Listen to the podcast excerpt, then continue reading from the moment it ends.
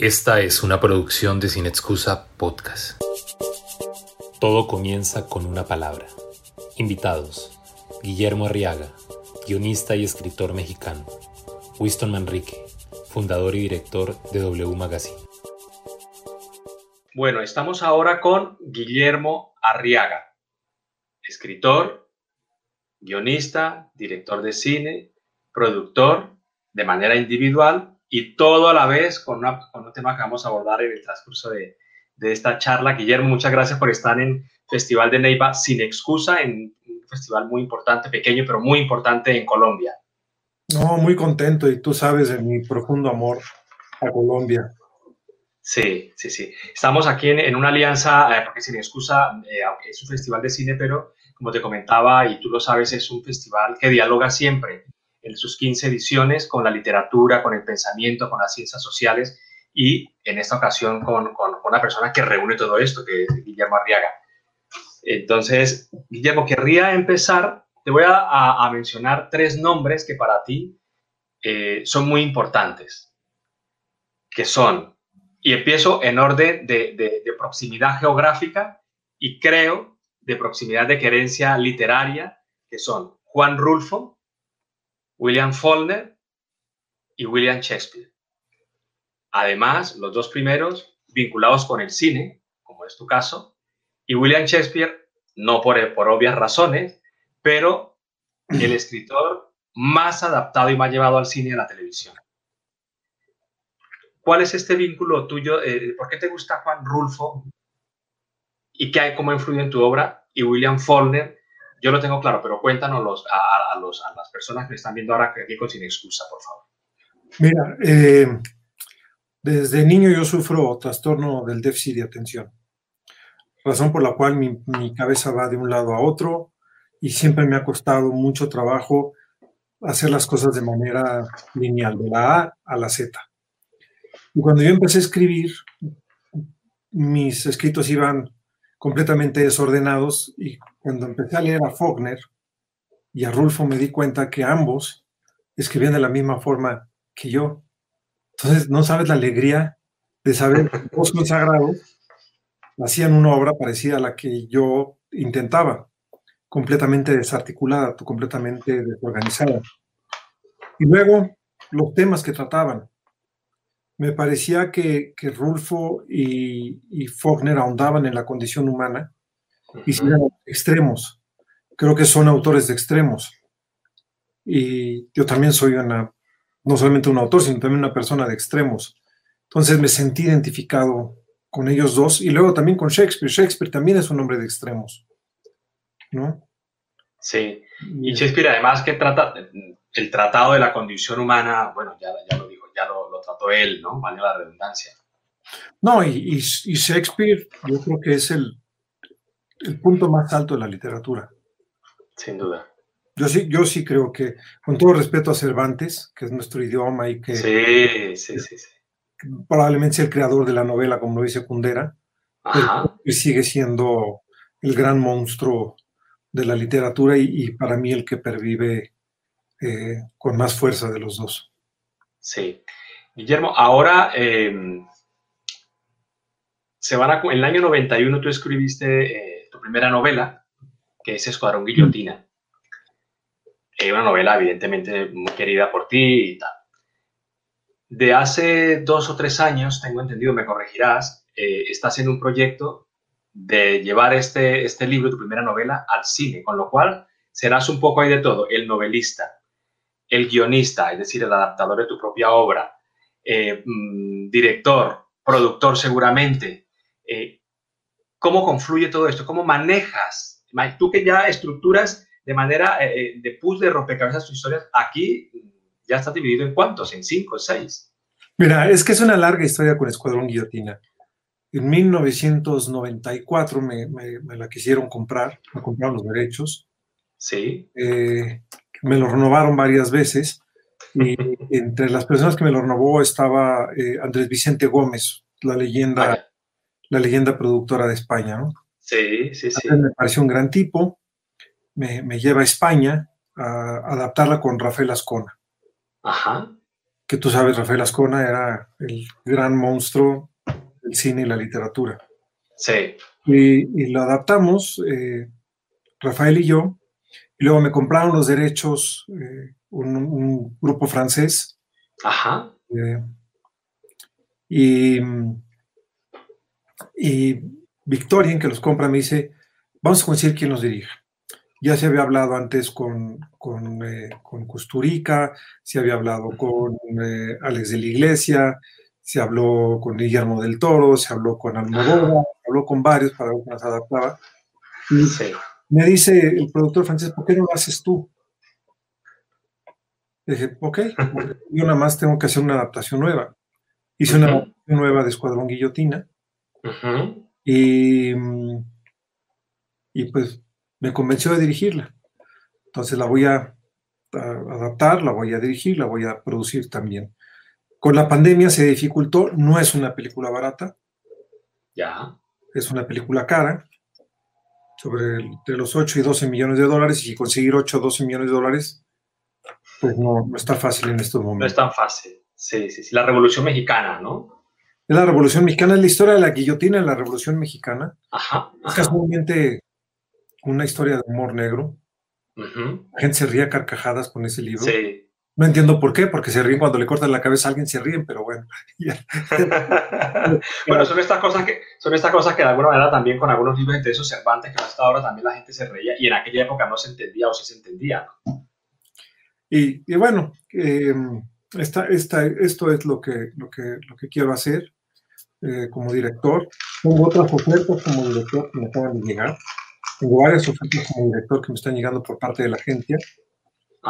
Es, yo, yo quisiera eh, dirigir de vuelta un largometraje. La verdad, me encanta dirigir.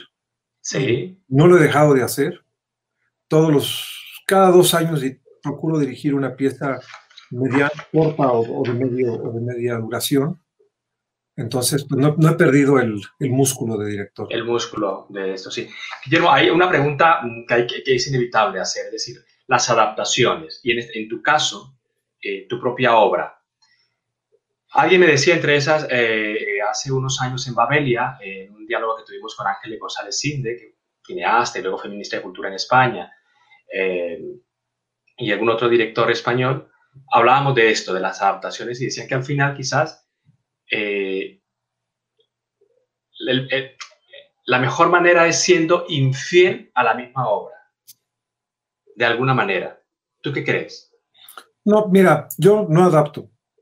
No he adaptado el trabajo de otras personas. Me han ofrecido hasta uh Hemingway, me lo han ofrecido con tal de que adapte, pero no, no he adaptado. Lo único que he adaptado es un poquito el Búfalo de la Noche, porque la adaptación la hizo totalmente el director, y ahora Escuadrón Guillotina. No, yo, yo, yo, no creo que hay que ser infiel al texto. Eh, yo creo que sí hay que tomar ciertas licencias, pero lo peor que puedes cometer es ser desleal al, espíritu. Cuando yo me quejé de la adaptación de Un dulce olor a muerte, me quejé precisamente de eso, de que habían sido desleales al espíritu de la novela. Que hagan cambios no me importa, pero que no sean desleales al espíritu de lo que quiere representar la novela. Por ejemplo, Un dulce olor a muerte hablaba de campesinos de verdad. Sí y en la película eran visiones aspiracionales, entonces eso, eso, eso me parece que fue desleal. Entonces yo, yo, yo ahí no coincido con, con Ángeles, yo creo que hay que más leal, no fiel, pero sí leal a la novela. Pero sí, sí leal, sí. Además es una lucha que tú has tenido, además de la, de la propia reivindicación de los guionistas, porque son escritores, como un traductor de... Eh, es que es una obra completa la que se crea ahí, ¿no? aparte de, de las versiones originales que tú has creado. Mira, yo, yo creo que en el cine hay distintas formas de abordarlo. Hay quienes que trabajan por encargo, yo no trabajo por encargo. Yo lo que quiero hacer es escribir obra original y sentir que hay una autoría detrás de esa obra original y que hay vasos comunicantes con el resto de mi obra. Cualquiera que lea El Salvaje o Salvar el Fuego y vea Amores Perros y lea Retorno a 101 se dará cuenta que están eh, atravesadas por un, mismo, por un mismo espíritu, por una misma temática y por una misma por un mismo sentido de, de, la vida. Sí. Has mencionado Amores Perros. 20 años. Eh, tú siempre lo que has querido hacer es escribir y lo has logrado con cuentos, con novelas. El guion es, una, es un género literario para mí, puede existir todavía un debate, pero yo creo que a esta altura del partido ya no hay ningún debate sobre eso.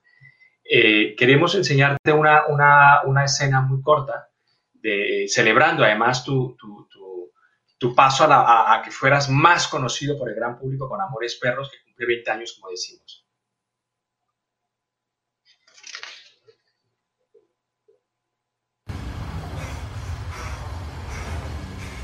¿Qué hiciste, cabrón? Puta, ¿qué fue lo que hiciste? Nada, güey, nada. ¿Cómo que nada, cabrón? No seas pendejo. Puta madre, se está desangrando un chingo. ¿Todavía vienen? ¿Qué, qué, todavía vienen? No sé, no los veo. Puta madre, se está desangrando un chingo este cabrón, güey. Tápale la herida, tápale la herida ahí. No puedo, cabrón. Con el dedo, cabrón. Es mucha sangre, güey. Ahí vienen esos ojetes. ¡Métele, güey!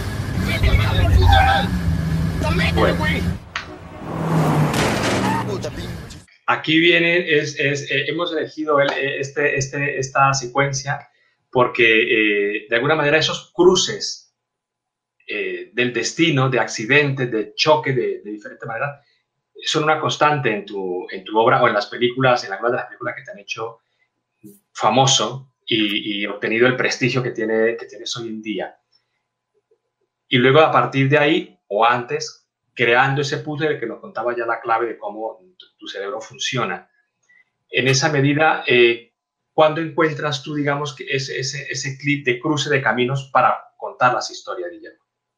Mira, eh, desde Retorno 201, mi primer libro, empecé a escribir a los 23 años y la mayor parte de los cuentos los escribí hasta los 28, de los 23 a los 28 hay un cuento ahí que escribió a los 35, pero la mayor parte fueron entre los 23 y 25 años. Y exploro todo este cruce de, historias. Cualquiera que lea Retorno 201 lo, lo puede descubrir. Eh, desde En Paz, en que va yendo y viniendo en el tiempo el, el narrador, a El Vikingo, que son el vikingo, el rato, el vikingo, el rato, el vikingo, el rato, el vikingo es presente, el rato es pasado. Yo tenía, te digo, 24 años cuando escribí esos, esos cuentos, 25 años cuando escribí esos cuentos. Y desde entonces siempre quise someter, y es una lección que me dieron Faulkner y, Rulfo, someter la estructura a la historia y no la historia a la estructura. Porque siempre parece que la única forma de contar las historias es de manera lineal. Exacto, sí. Y es como, como, un, como una caja. Y todos los cuentos de Retorno 101 tienen una estructura distinta, todos. Eh, y el 26 de diciembre de 1985, a las 6.17 de la mañana, en eh, los poblados de Río Verde, Ciudad Valles, un lugar que se llama Rancho Nuevo, digamos que es un lugar muy montañoso, muy, muy montañoso, cuenta tu tierra. Sí. se distrajo la persona que venía manejando mi camioneta, viéndonos un barranco. Yo iba completamente dormido sin cinturón. Yo que era un obseso, fue la primera vez que no usé cinturón. Vaya, caímos a, un precipicio. Yo desperté en medio del accidente. Mi cara pegó contra una, contra una piedra. Todo esto lo perdí. Me fracturé estos huesos, este hueso y esta nariz la perdí. Sí. Y pues yo pensé que nos estábamos matando, porque nos estábamos matando. Y el carro daba vueltas y decías, ¿en qué momento? Ya, ya, ya sobreviví una vuelta, ya sobreviví otra vuelta, ya sobreviví otra vuelta. ¿Cuántas más voy a sobrevivir? Y como consecuencia de ese accidente tuvieron que reconstruirme todos estos huesos. Ajá. Y tuve amnesia. Me empecé a obsesionar con qué sucedió antes del accidente, durante el accidente y después del accidente. Y esa es la estructura de Amores Perros. Claro, claro, claro, claro. Que además sorprendió, estuvo, bueno, tuvo muchas eh, nominaciones en diferentes festivales y esa estructura, la, ese, formato, esa estructura la ha continuado. Y además hay algo curioso que me he enterado hace un momento, antes eh, de, empezar la entrevista, que uno de los directores del Festival Sin Excusa, que son tres, uno de ellos eh, me contó que le gusta mucho 21 gramos y que intentó en su momento eh, convertir esa película de manera lineal. Le gustó mucho la estructura dijo, voy a ver cómo, entonces la estaba desestructurando, al final no terminó ese proyecto, ¿cómo lo ves? A ver si alguien tú le vas para alguien. El que sí lo terminó y me la mostró fue Víctor Gaviria. ¿Ah, sí? Víctor sí lo hizo. Ajá. Víctor lo puso en forma lineal. ¿Sí? Sí. ¿Y qué te pareció el resultado? Como, como un Cortázar, como una, vamos, que vas leyendo. Pues mira, Un Rayuela, quiero decir. yo, yo, yo, yo creo que la, la película ya pasa a ser manos del, ya pasa manos Claro. del, del espectador, no, ya no es mío. Sí, Entonces, pues, la forma en que fue, fue, fue interesante, pero siento que se pierde el, el, el misterio. Porque la forma en que está escrita, la idea es que haya cierto misterio. Tú ves, Tú ves a, a, a Sean Penn disparándole a Benicio del Toro y no Sí. sabes qué está pasando. ¿no? Y media hora dices, lo mató. sí, Lo mató, no lo mató, y, al fin, y después descubres que no lo mató, y aquí le dispara y inmediatamente te das cuenta que no lo mató, por ejemplo. Entonces, pierde un poco el misterio. Sí. No, y nos exige a los espectadores estar involucrados en la película. Es decir, es, no somos espectadores pasivos que estamos viendo qué sucede, sino que estamos, necesitamos. Tú nos reclama la participación en la película, en las películas. Sí, yo lo que creo es que el, el espectador es mucho más sofisticado de lo que creemos, y el lector son mucho más sofisticados de lo que pensamos, y, y a veces hay que confiar en su intuición y hay que confiar en su capacidad de organizar mentalmente estructuras complejas como la de 21 gramos. Sí. Querría hablar del el premio Alfaguara que has obtenido este año con, con Salvar el Fuego. Pero antes una mínima referencia a El Salvaje, que te entrevisté por esta, por esta novela hace ya tres años, ¿verdad? Sí, tres años.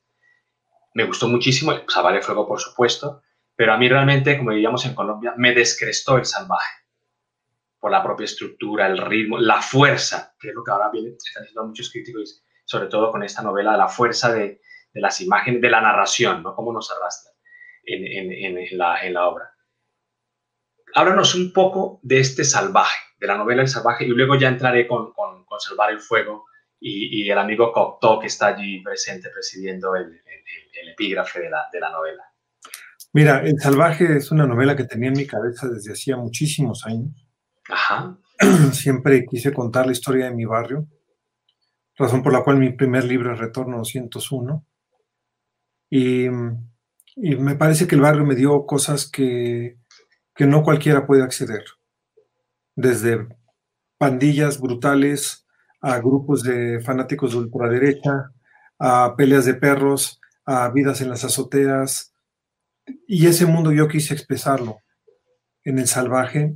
Y ahora se hizo un club de lectura en, en un, una, una, joven mujer que se llama Valentina Traba, tiene un club de lectura que se llama Librero de Valentina, hizo un, un, sí. un, círculo, un círculo, de lectura masivo con gente de, de, todo el mundo que habla español. Y fue curioso cómo fue leído El Salvaje.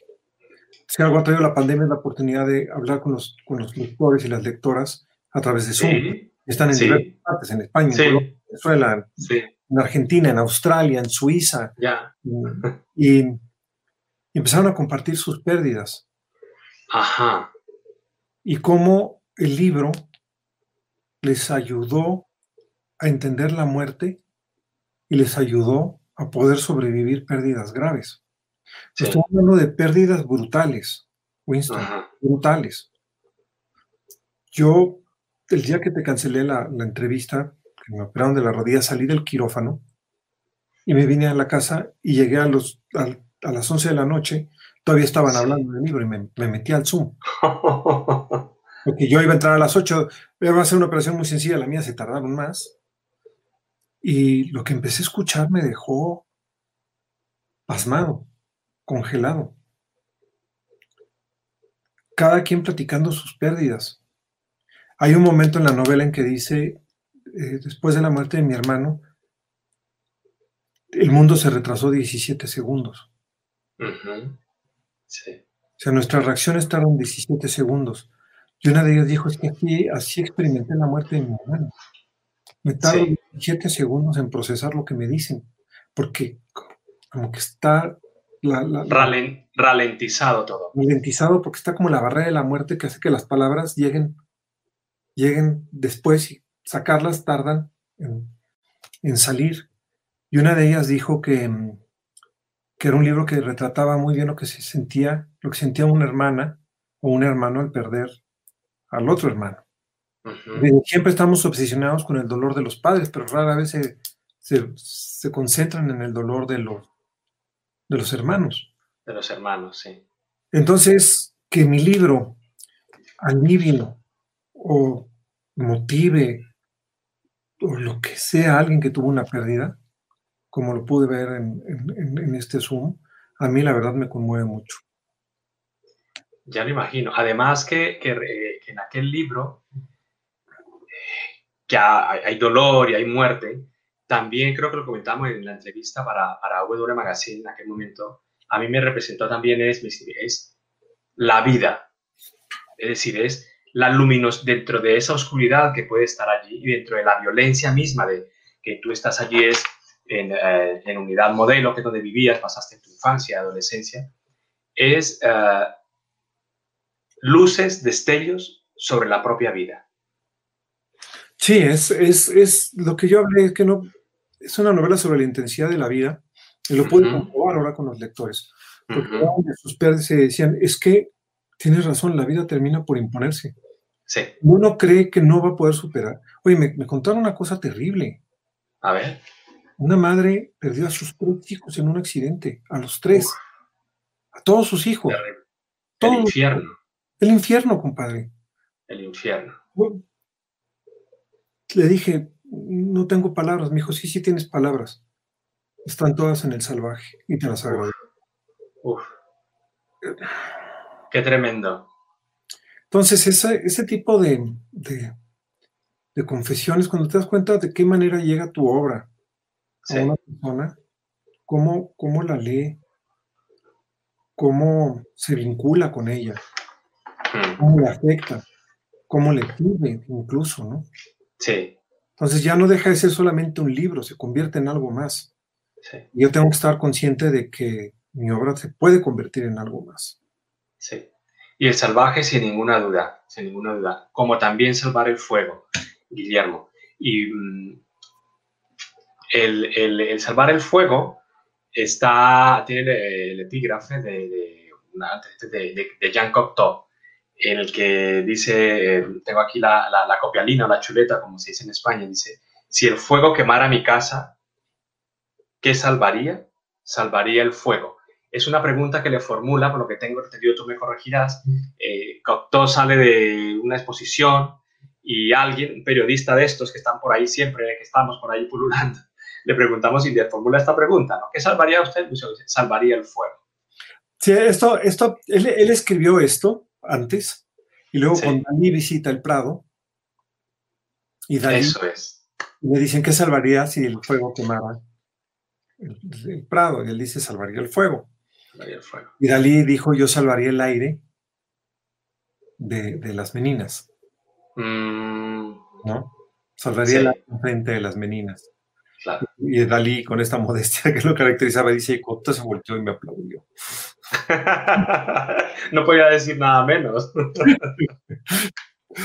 y, bueno, yo creo que salvar el fuego en, la novela, de lo que es una metáfora de salvar lo más genuino que hay dentro de ti y que nadie te puede arrebatar, que es intocado, que es lo que te permite ser, porque cada individuo está definido por, por muchos impulsos, por pasados, por relaciones, por abandonos, por certezas, por alegrías, y eso solamente es tuyo. Pero muchas veces se nos, tratan de arrebatar de varias maneras. Salvar el fuego significa esto, aunque pierda todo lo demás, esto no me lo quita. Sí. Y en salvar el fuego, una de esas de esos, eh, cuestiones que no nos quitan y que insufla eh, la vida de la, de la novela es la pasión.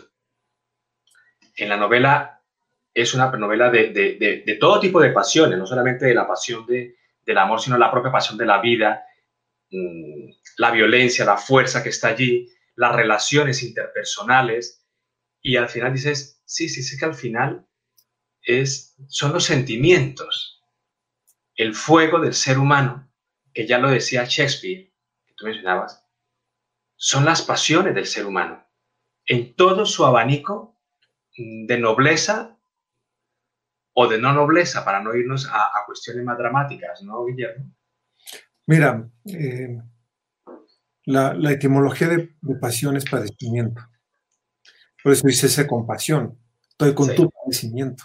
Sí. Entonces, pasión es algo que te rebasa, Uh -huh. algo que te abruma, algo que va más allá de ti mismo y que ni siquiera tú mismo puedes explicar por qué sucede. Pero es la fuerza que mueve la mayor parte de los seres humanos. Por lo menos, si no mueve a la mayor parte de los seres humanos, sí mueve la historia. La historia no se mueve sin pasión. Ajá. Punto. No hay literatura sin pasión, no hay gran política sin pasión, no hay guerra sin pasión, no hay amor sin pasión. Entonces, sí son las grandes pasiones las que, las que mueven al mundo y, y eso es lo interesante de Shakespeare. Shakespeare es un tratado de las pasiones. Sí.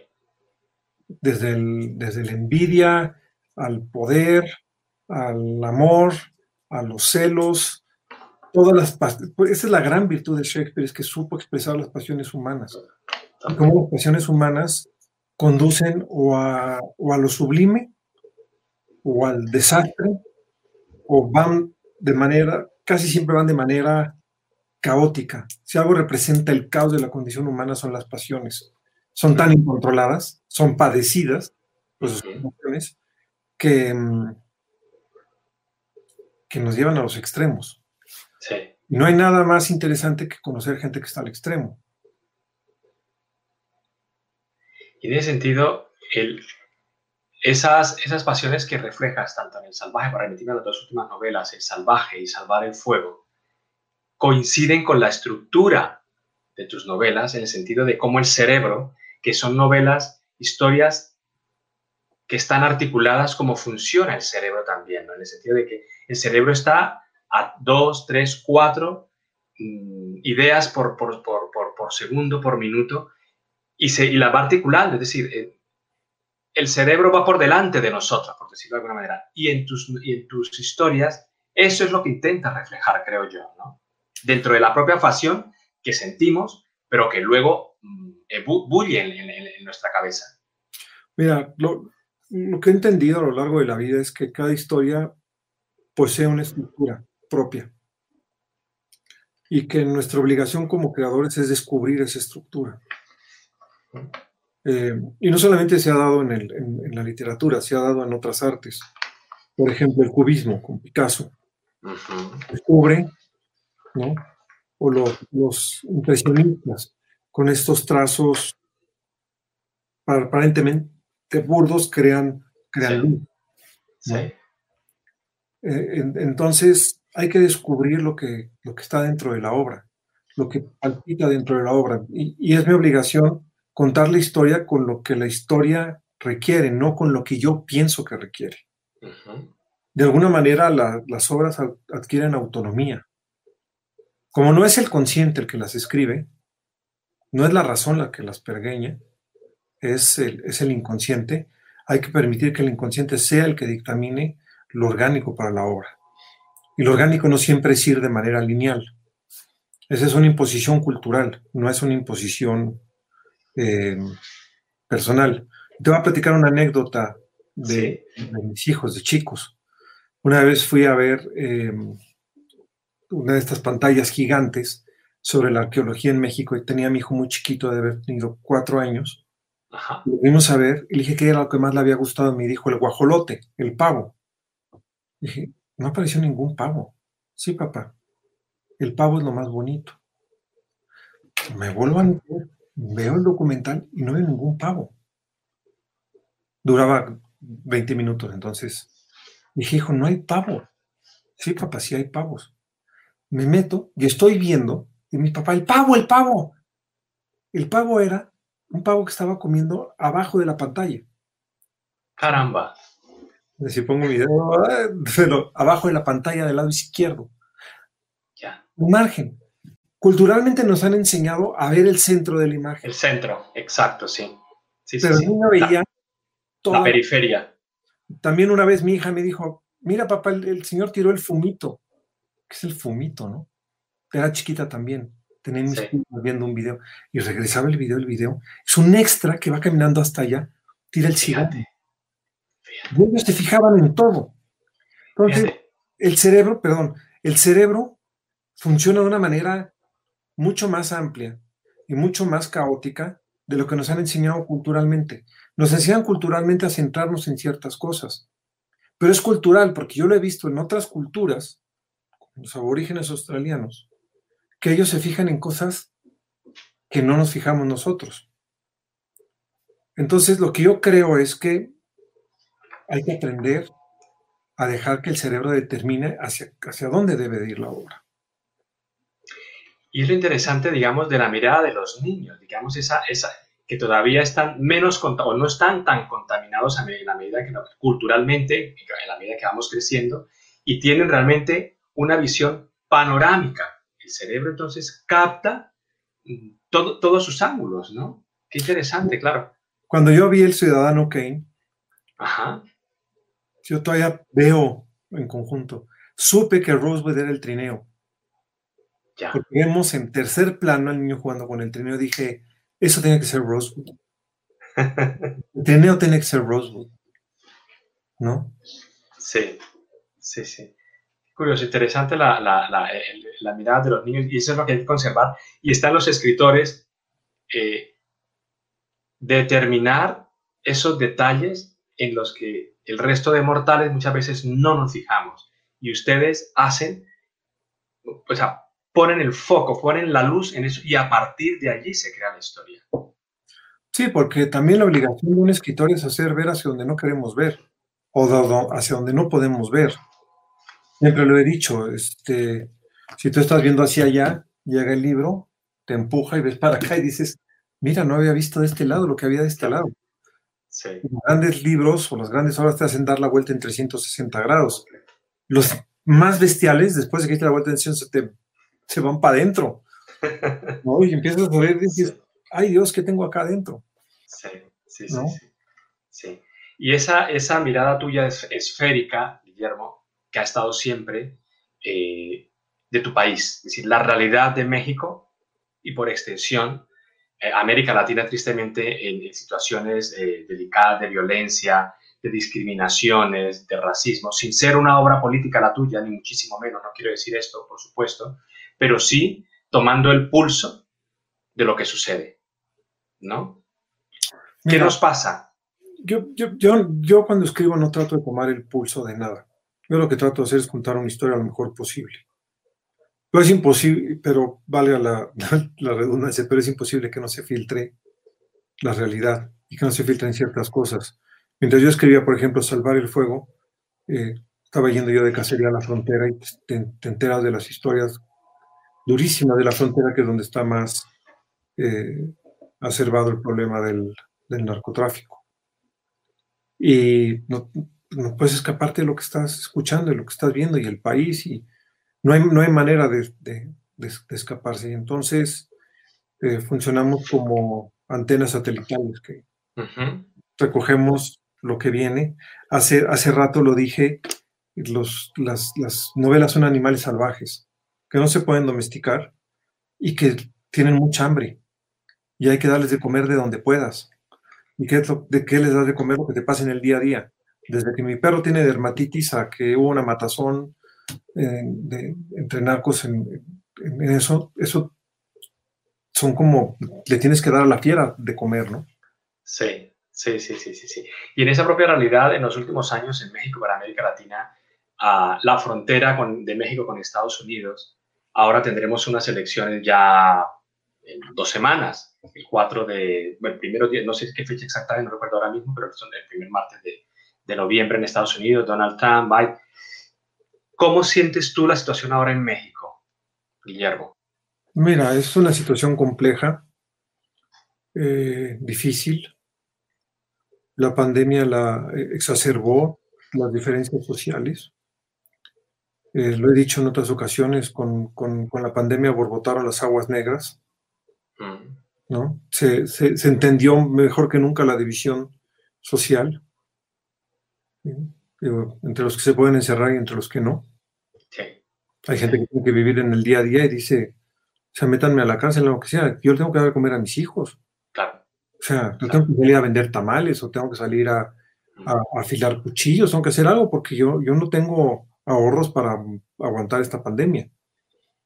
Entonces, eh, la pandemia ha dificultado, obviamente, eh, las contradicciones, así que como decía Marx, las contradicciones inherentes al capitalismo están empezando a mostrar sus heridas más grandes y están curando las heridas. Yo creo que la manifestación de la ultraderecha es una supuración de esas heridas. ¿no? La manifestación del populismo es también una supuración de esas heridas.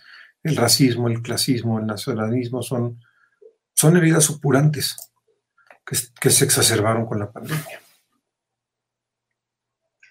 Y no sabemos eh, eh, qué va a pasar, en qué va a terminar todo esto, esperemos que sea pronto, pero la situación realmente, creo yo, de, de- lo, lo estamos viendo en América Latina desde el año pasado con las diferentes manifestaciones, Chile, Colombia, por supuesto México, también hubo en, en- en Ecuador, todas las inconformidades y esas supuraciones de las que tú hablas, ¿no? Eh, ahora están un poquito, bueno, en Colombia no está, están todavía, estamos en pandemia, pero, pero, pero hay, seguro has escuchado las noticias de algunas muertes, enfrentamientos, asesinatos, eh, sí, una cosa tremenda.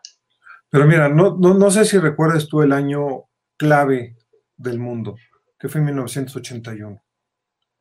¿Por qué fue clave en el mundo? Porque asciende al, al- al papado Juan Pablo II, Juan Pablo II. asciende Ronald Reagan, Reagan. Margaret Thatcher, Ajá. que tienen dos, dos grandes orientaciones políticas. Desbaratar el bloque comunista imponer el, el- el- el neoliberalismo y el- la globalización. Sí. Ellos impusieron la, la globalización. ¿Cuáles son los dos primeros países que se rajaron?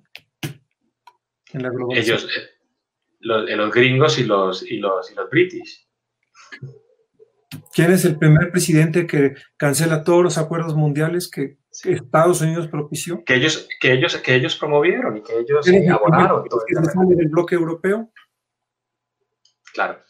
¿Quiénes son? Brexit, No, el- sí. ¿Quiénes son los que.? Entonces, los, los países que tanto propulsaron y promulgaron las virtudes de la globalización se quedaron con clases trabajadoras muy inconformes, muy dolidas. Y pues gracias a ellos es que estamos ahorita viviendo estas contradicciones tan profundas. Sí.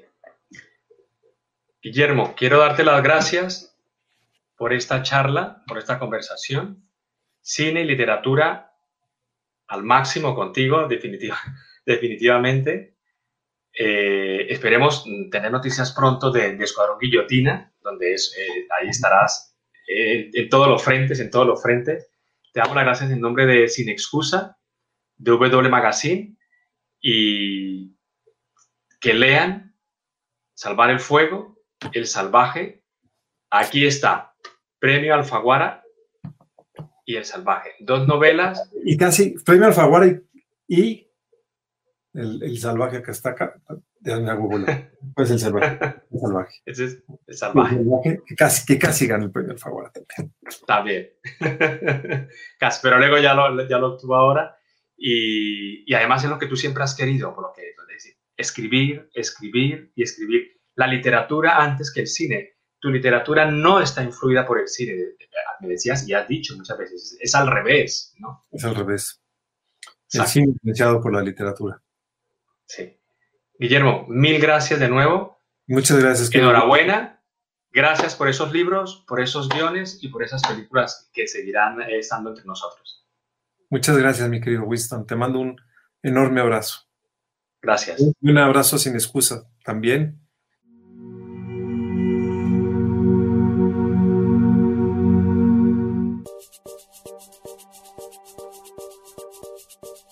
Esta fue una pieza de Sin Excusa Podcast, con la producción de Luz Viviana Cardoso, la edición de Laura Prada, la asesoría de Tomás Pérez Bisón y la locución de Sebastián Arias Palomá. Este podcast y Sin Excusa 15 años fueron posibles gracias a Universidad Sur Colombiana, Ministerio de Cultura, Gobernación del Huila y su Secretaría de Cultura y Turismo, Alcaldía de Neiva y su Secretaría de Cultura, Secretaría de la Mujer y Secretaría de Paz, Proimágenes Colombia, Temporada de Cine Crea Colombia, Fondo para el Desarrollo Cinematográfico, Embajada de México en Colombia, Instituto Mexicano de Cinematografía, Electrohuila, Bancolombia, Infihuila, Comotor, El Patio, Adit, Pavia, Autocinemas del Sur, Diario La Nación, OPA Noticias, Vitalito Noticias, Noticias 24-7, W Magazine, Periódico y Radioperiódico Agrohuila, La Gaitana, Portal Independiente, Radio Universidad Sur Colombiana, Laboratorio de Televisión y Centro de Producción Audiovisual de la Universidad Sur Colombiana, Babilla Cine, ANAFE, Consejo de Cinematografía del Huila, Boyaguer, Juan Perdomo, Jimmy Tengonó, Producción Audiovisual, Foncultura, Fundación Huellas.